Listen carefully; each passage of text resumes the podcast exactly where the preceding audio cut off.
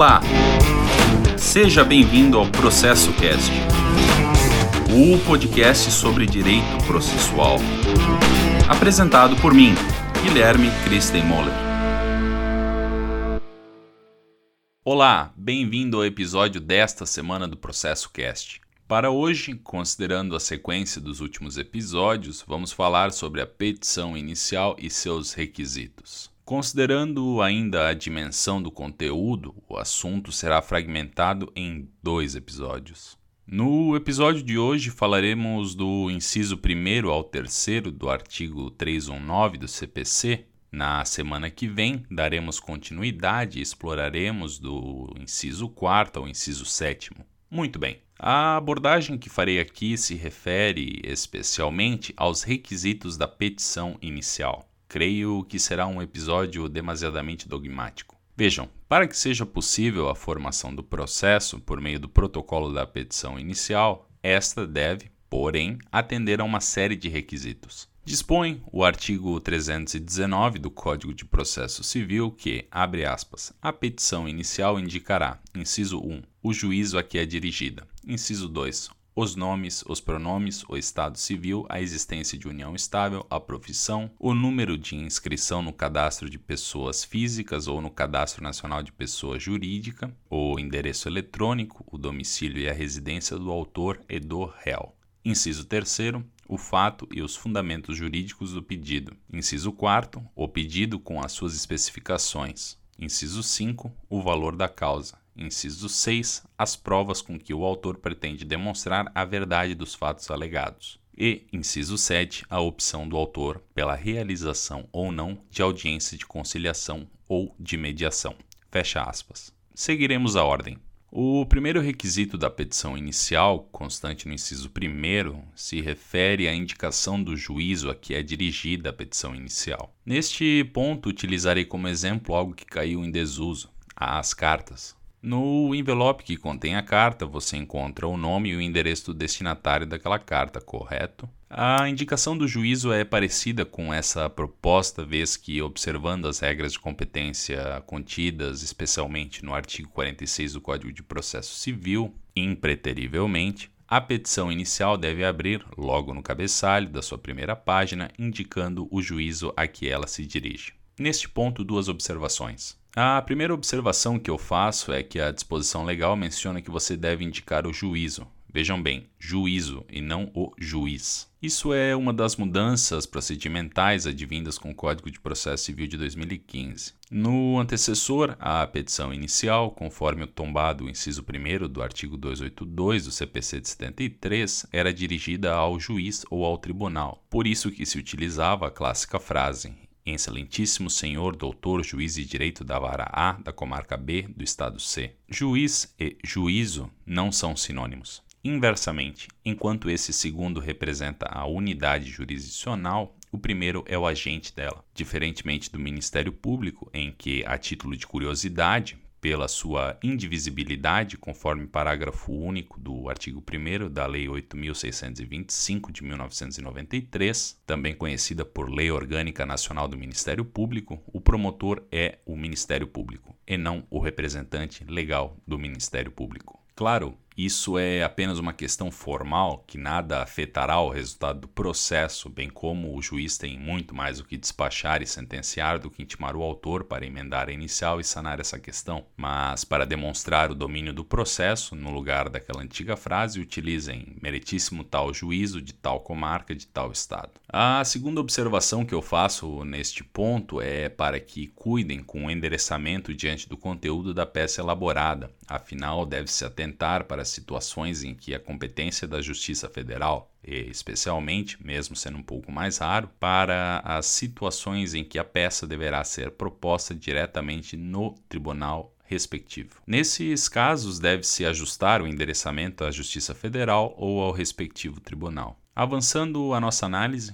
o inciso 2 do artigo 319 do Código de Processo Civil versa sobre a qualificação das partes. O que se espera com a indicação de todos esses elementos informados nesse inciso é evitar o processamento de pessoas incertas. Fazendo uma pesquisa na internet, vi que um dos cinco nomes mais comuns no Brasil é Pedro.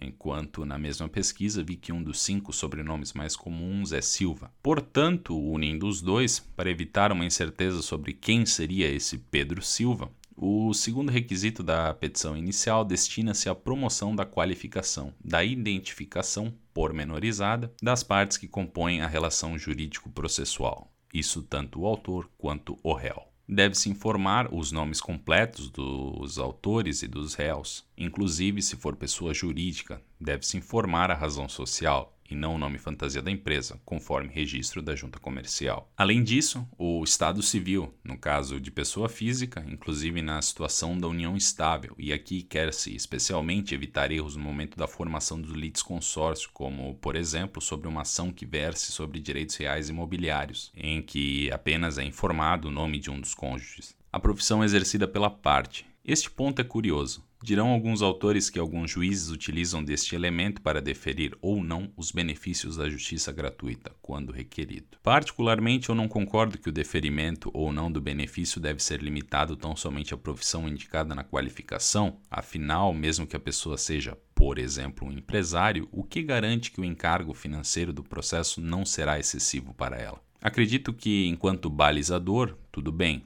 no entanto, a atividade investigativa sobre a condição financeira da parte não deve ser restrita apenas à sua profissão. Seguimos. Além de se informar o CPF ou CNPJ, bem como o domicílio e a residência, deve ser informado o e-mail do autor e do réu. Nesse requisito de qualificação das partes incidem os três parágrafos do artigo 319. O parágrafo 1 sustenta que, caso o autor não disponha de alguma das informações previstas no inciso 2, poderá ele, na petição inicial, requerer diligências para sua obtenção. Neste ponto, a prática forense recomenda a comprovação dessa dificuldade como caminho mais viável para a obtenção do deferimento do requerido. No parágrafo 2, por sua vez, encontramos a previsão de que a petição inicial não poderá ser indeferida caso, mesmo ausente algumas das informações mencionadas nesse dispositivo, for possível a citação do réu. Supomos o caso em que há o endereço físico do réu, carecendo, porém, do endereço de e-mail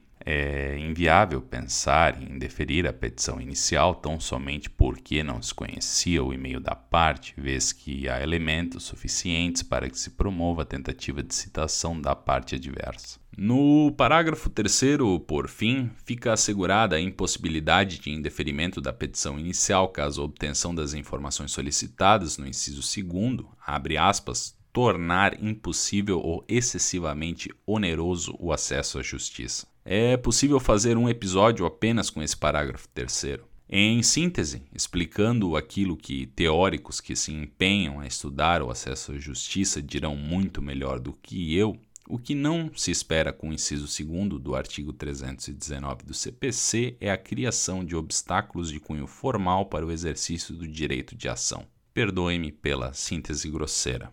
Retomando os incisos, no terceiro menciona-se a necessidade de indicar o fato e os fundamentos do pedido. E aqui estamos diante da causa de pedir. Dirá o professor Fred Didier Jr., em seu curso de Direito Processual Civil, volume 1, que, abre aspas, a causa de pedir é o fato ou conjunto de fatos jurídicos, fatos da vida judicializados pela incidência da hipótese normativa e a relação jurídica, efeito daquele fato jurídico trazido pelo demandante como fundamento do seu pedido. Tem assim o autor de, em sua petição inicial, expor todo o quadro fático necessário à obtenção do efeito jurídico perseguido, bem como demonstrar como os fatos narrados autorizam a produção desse mesmo efeito. Deverá o autor demonstrar a incidência da hipótese normativa no suporte fático concreto. Fecha aspas.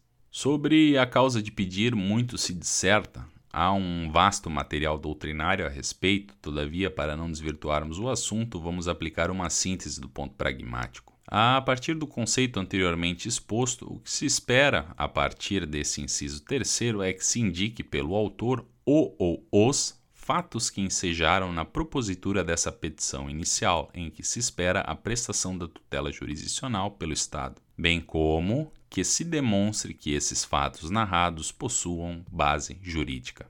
No plano da estruturação, levando-se em consideração o meu tempo de prática, poucas foram as peças que eu vi que trabalharam em um mesmo tópico os fatos e os fundamentos do pedido. Em síntese, comumente, logo após a qualificação das partes, havia a construção dos fatos e após a construção dos fundamentos da pretensão da parte autora.